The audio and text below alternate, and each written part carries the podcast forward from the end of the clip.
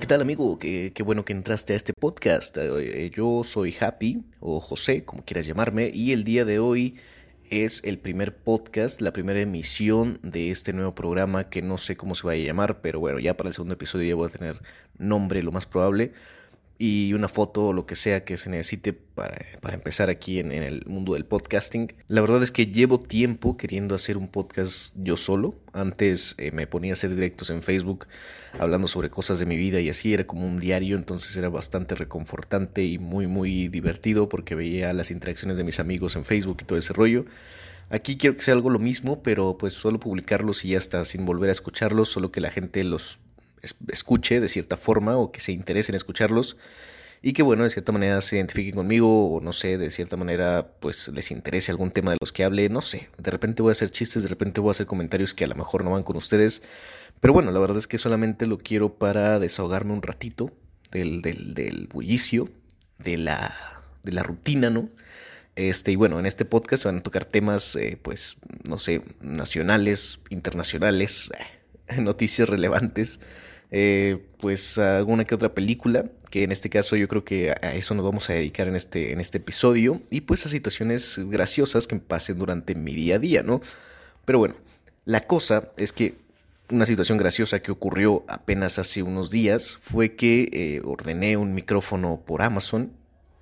Este micrófono era muy popular al parecer allá en 2015 porque realmente hay pocos videos recientes sobre este micrófono. Realmente los videos más recientes fueron del 2018 y gente que los hacía, pues a principios, los hizo videos respecto a este micrófono a principios de 2018. Y pues bueno, se trata nada más y nada menos que del Blue Yeti. Si lo van escuchando por ahí, yo creo que es de los más populares en el mercado, creo yo, porque sí hay muchos videos al respecto. Eh, pero bueno, el punto es que lo compré lo conecté a la computadora. Bueno, realmente el micrófono no tardó nada en llegar, llegó de un día para otro, entonces estuvo increíble el servicio. Sin embargo, al conectarlo a mi laptop, que también acaba de comprar, bueno, realmente la saqué a, meses sin intereses. Eh, perdón, se me va la onda.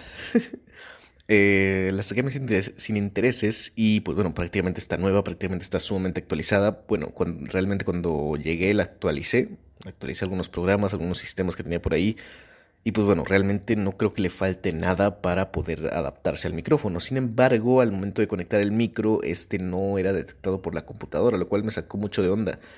Eh, sin embargo, ay, ya debo decir sin embargo. Eh, pero bueno, luego eh, traté de buscar cosas en internet para ver qué, cómo se solucionaba este rollo y qué, qué tranza, ¿no? Y pues a final de cuentas no pude resolverlo. Estuve prácticamente toda, bueno, parte de la noche del día que me llegó. Al día siguiente desperté en la mañana y me dediqué la mañana pues casi entera a buscar una solución. Sin embargo, no pude encontrar ninguna. Eh, desafortunadamente ahí quedó. Eh, prácticamente el micrófono ya pedí un, reembolso por el mismo porque pues no, no, no supe, no le, no le hallé, vaya.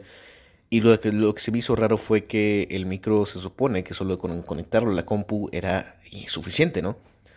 Y pues bueno, la verdad estoy muy, muy desilusionado, ¿no? Se siente como cuando, como cuando te gusta mucho una chava o un chavo que es tu crush, y ya cuando lo conoces y ves que no encajas muy bien con él o con ella, es bastante decepcionante, ¿no? Como que las altas expectativas, entre más altas las tengas, más, más fuerte caes al suelo, ¿entiendes? Cuando, cuando te das cuenta de, de lo que en realidad es o de lo que en realidad está sucediendo la verdad la decepción es bastante, bastante alta, ¿no? O sea, bastante fuerte, por así decirlo.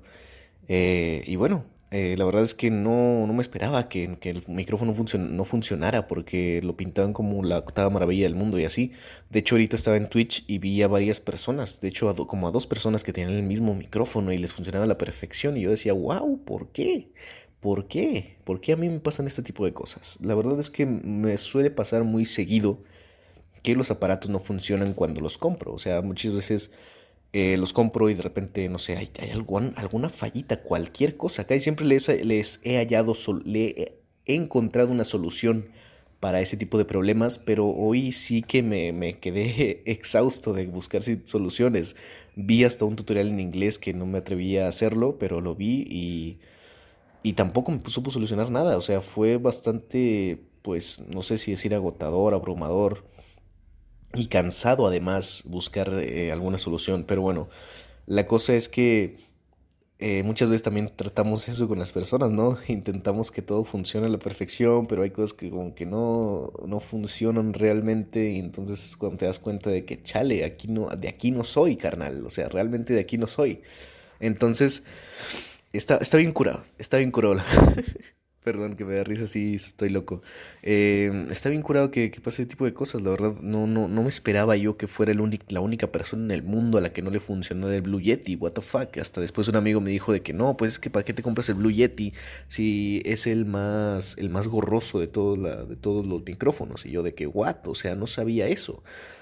Entonces, yo creo que lo mejor es, es investigar, perdón por ese sorbido de mocos lo mejor es investigar a fondo, bastante a profundidad, un producto cuando queremos comprarlo por internet eh, o cuando queramos adquirirlo en una tienda física, o sea, es lo mismo. Eh, pero bueno, yo lo, yo lo recomiendo analizar bien a profundidad cualquier micrófono o bueno, cualquier producto este, y estar bien informados ¿no? al respecto. Yo creo que la falta de información y la falta de preguntarle a las personas eh, adecuadas en el momento antes de comprar el micrófono yo creo que hubiera sido lo mejor, me hubiera ahorrado tiempo y pues el dinero, bueno. Eh, la verdad es que ahorita ya quiero regresar al micro, bueno, ya regresé el micro, realmente van a pasar por él el martes creo, no sé si tengo un costo extra, creo que no, no, sé, no, sé si tenga que embalarlo, ¿se dice embalarlo? Eh, bueno, no sé no tengan que empaquetarlo, lo voy a regresar en la misma caja que me, que me llegó de Amazon, nomás que no sé si ponerle la dirección de la empresa o no sé qué rollo, pero porque la verdad ni siquiera sé qué, qué empresa me lo mandó, qué tienda me lo mandó, entonces estoy confundido en ese aspecto, ahorita lo voy a checar, pero bueno, la cosa es que chequé un nuevo micrófono, el HyperX no sé qué pedo. el punto es que también se ve bien chido, o sea, y tiene las mismas funciones que el Blue Yeti y es un poco más barato, se podría decir, como 100 pesos más barato, o sea, es casi lo mismo. Pero aparentemente también es de USB y pues salió el año pasado, así que hay videos más actualizados al respecto. No sé, no sé si pedirlo realmente porque después de este sabor agridulce que me dejó el Blue Yeti, la verdad no quiero volver a pasarlo. Y aparte de que, pues, no sé si me vayan a hacer descuento, no sé si me vayan a regresar el dinero total de toda la compra del Blue porque la caja accidentalmente se rompió de un ladito, nada más, algo muy leve en la tapa.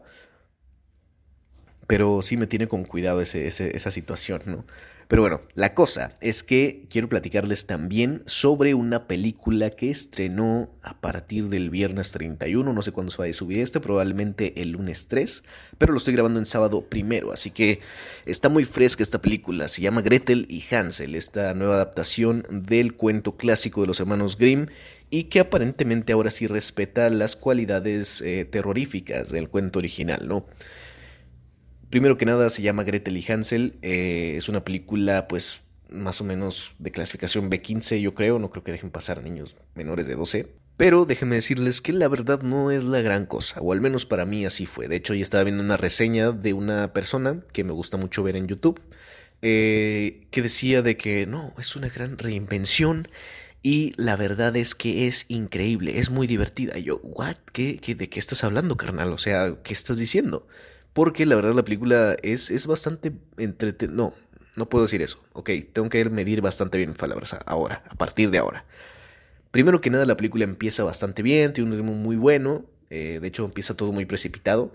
Entonces, como que dice, ok, ya va a agarrar forma. Ok, vamos a ver qué rollo. Ojalá que nos saque un sustillo por ahí. De hecho, esta, este, eh, este youtuber o esta youtuber de, de internet la comparó con que es un terror psicológico, más allá de lo, de lo, no sé, de los jumpscares y todo ese rollo. O sea, sí, pero realmente en ningún momento me sentí aterrado. Eh, la quise relacionar yo con La Bruja, con The Witch, que es una película de mis películas favoritas de la vida.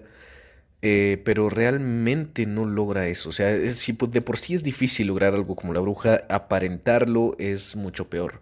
¿Por qué? Porque porque la película realmente no llega a un punto en el que te aterre así a un nivel brutal, ¿no? Sí te deja con ese tipo de semillita, ya saben, ese tipo de semillita que te deja el terror psicológico de que, chale, me voy pensando a la casa toda esa situación y me va a afectar en la noche, no sé.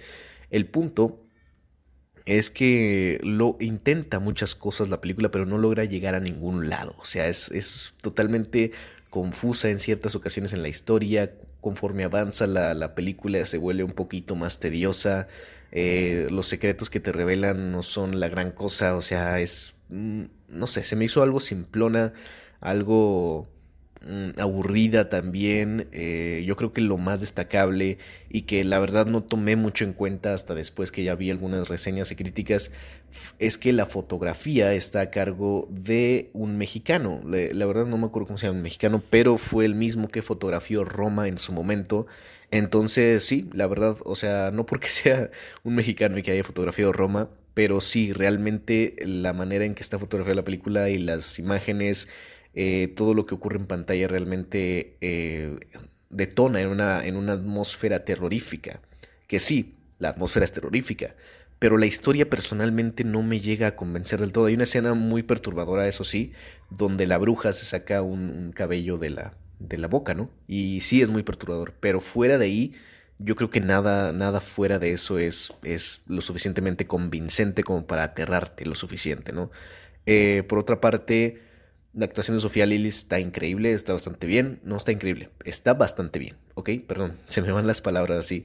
Eh, Sofía Lili está bastante bien, creo que hace un papel tipo Beverly otra vez, pero de, pues a su tono, a su manera. De hecho, yo creo que sí se diferencia de Gretel, sin embargo, a lo mejor es porque en mi cabeza todavía tengo grabado que es Beverly, ¿no?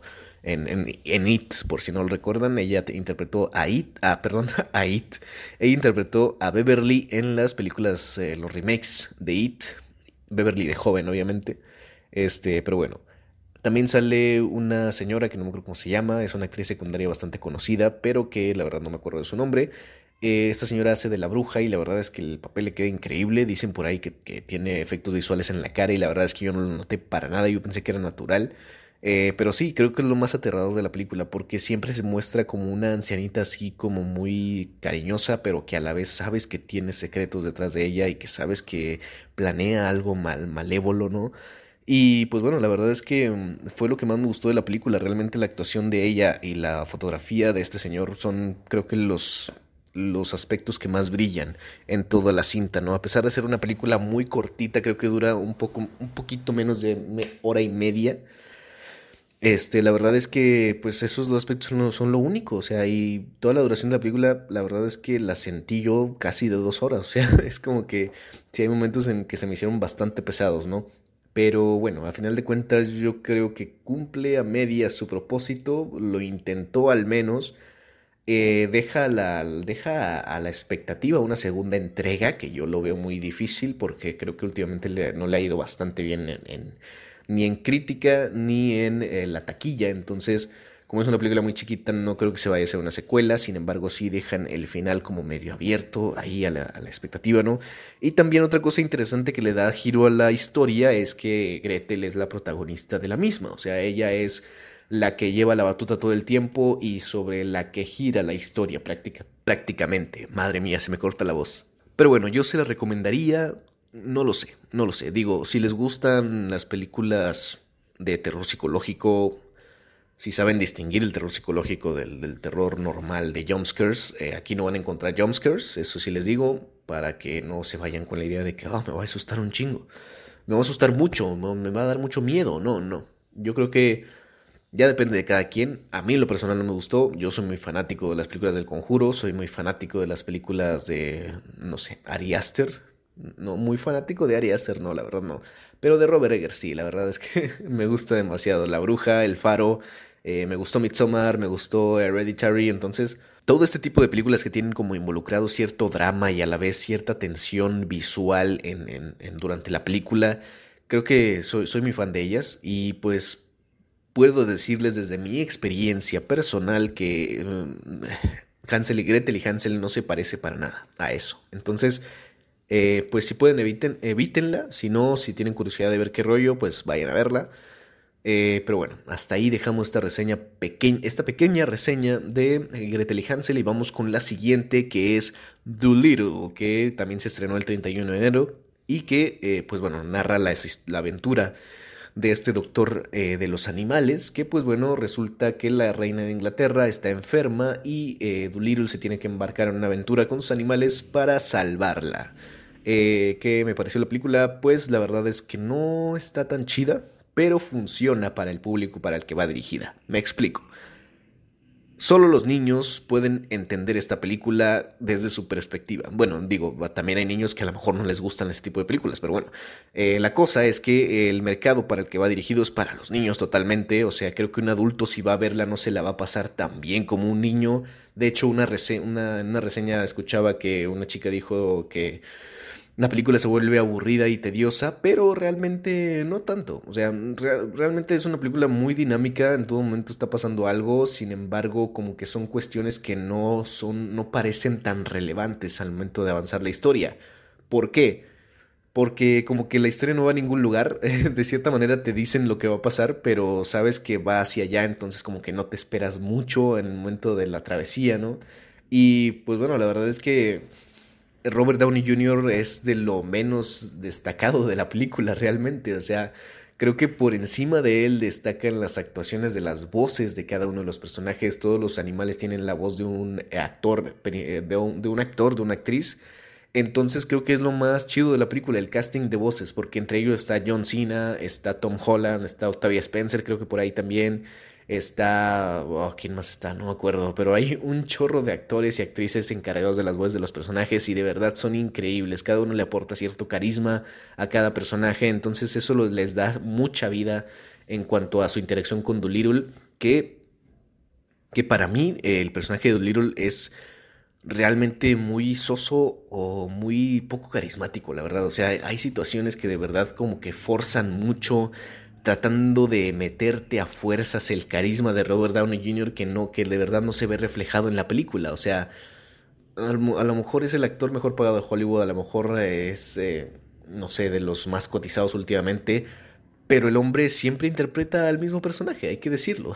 o sea, el, en Iron Man y en Sherlock Holmes es como, eh, ver Little es como verlo en Sherlock Holmes y Iron Man. O sea, tienen la misma personalidad, la misma manera de caminar, la misma forma de pararse, los mismos gestos visuales, los mismos gestos eh, de, la cara, ¿no? Los, el, quisquilleo, el, no sé, torcer los labios, ¿saben? Todo ese tipo de, situaciones. Y pues es lo mismo en Dolittle. O sea, realmente Robert Downey Jr. Para, para, mí en lo personal queda muy por debajo de las expectativas. Bueno, realmente si tenía expectativas de esta película sobre, sobre Robert Downey Jr., la verdad es que de verdad están muy por debajo de la película, de, tus expectativas. De verdad, de verdad. O sea, lo repetí dos veces porque, vamos, cuatro ya. Pero bueno, eh, la verdad es que está chida. Digo, si vas con la familia, yo creo que te la vas a pasar bien. Si vas con tus primitos, te la vas a pasar bastante bien también, porque pues si ellos se divierten, nuevamente tú también te diviertes, o no, depende de tu carisma o de tu, no sé, buen humor. Pero bueno, la verdad es que yo la evitaría por completo. No la evitaría por completo. O sea, si, si voy con mi familia o si voy a pasar un buen rato, si voy a parar el cerebro, mm, pues sí, le daría una oportunidad. De hecho, ya la, ya la vi dos veces. O sea, hoy la vi con mi madre, que él tenía muchas ganas de verla y que a ella le encantó porque le encantan todo este tipo de películas eh, fantasiosas para niños, ¿no? Entonces, a mí también, pero bueno, esta no fue de mi agrado totalmente. Entonces, eh, ahí lo dejo. Vamos con la siguiente que estrenó en Netflix también este 31 de enero. Madre mía, estoy al 100 con todas las películas. Pero bueno, eh, esta película se llama Uncut Gems, que fue, pues, eh, no fue, eh, no fue seleccionada por los Oscars, ¿no? Por la Academia. desafortunadamente, porque la película realmente es una joya. O sea, es una joya totalmente. Yo la hubiera puesto en mi top 10 de películas del 2019 si es que se hubiera estrenado en México antes, en 2019, pero llegó aquí hasta, pues, hasta ahorita. Entonces, eh, causó mucho revuelo esta película por el hecho de que Adam Sandler interpreta, perdón, interpreta uno de los papeles más importantes de su carrera y es que eh, es este hombre que tiene una joyería, ¿no? Y que pues maneja este producto eh, de las joyas, de los collares, de las pulseras, de los aretes. Digo, no se dicen pulseras, pero bueno, algo así, no sé, no sé mucho de joyería. El punto es que este hombre está embarcado hasta los huesos, está endeudado hasta los ojos. Entonces está muy interesante la película porque en todo momento te encuentras con situaciones muy tensas, o sea, que realmente son cosas que te pondrían nervioso a ti en la vida real. O sea, no sé cómo explicarlo. Este hombre está endeudado hasta el cuello, ¿no? Con todos los joyeros de Nueva York, con todos los prestamistas de Nueva York. No sé si es Nueva York realmente. O sea, es una ciudad gigante, Nueva York. El punto es que no me da mucho caso, no, no sé si sea Nueva York, pero es una ciudad muy grande. Está endeudado con todos los, todas las personas de la ciudad prácticamente. O bueno, al menos le debe a los más importantes. Entonces ya se imaginarán todo tipo de situaciones por las que paga este hombre para cubrir sus deudas, para seguir ganando dinero, para seguir, em, no sé. Eh, porque este, este, es un hombre que encargado de negocio, o sea, es, es una persona amante del dinero, apasionada por las apuestas, por por intercambiar cosas, por, eh, no sé, por vender cosas. Entonces, está, está bastante chido. O sea, me gustó mucho el personaje de Adam Sandler. Está bastante bien escrito y aparte está bastante bien actuado por él. Entonces lo amé de principio a fin. O sea, es, es un personaje entrañable a pesar de que no es la mejor persona del mundo y a pesar de que, pues, no tiene los valores tan, no sé, los, los valores a los que yo estoy acostumbrado, que tenga un personaje principal, ¿sabes? Este es una persona totalmente antimoral, pero que también tiene cierto corazón. Entonces, eh, quieres que le vaya bien, pero sabes que no es una buena persona. Entonces, pues, no sé, a mí en lo personal como que me da un poco igual que cómo le fuera en la película. Pero sí, la, al momento de que ponían su situación al borde del precipicio o, que se veía, se las veía muy negras, ¿no? Durante la película, la verdad sí me preocupaba. Entonces, sí desarrolla este tipo de empatía contra, con el personaje principal, que creo que es la estrella, o sea, obviamente es la estrella pero es eh, lo que mantiene toda la película a flote, ¿no? Creo que también el guion es brutal, o sea, a cada momento está sacando una cosa y otra, eh, es una película que no para, todo el momento están ocurriendo cosas, todo el momento estás viendo qué hacer, incluso empiezas a pensar tú también, ¿qué diablos va a hacer ahora? Pues, ¿Cómo va a conseguir dinero? ¿Cómo va a intercambiar cosas? ¿Cómo va a empeñar otra cosa? Es, es brutal, está bastante chida.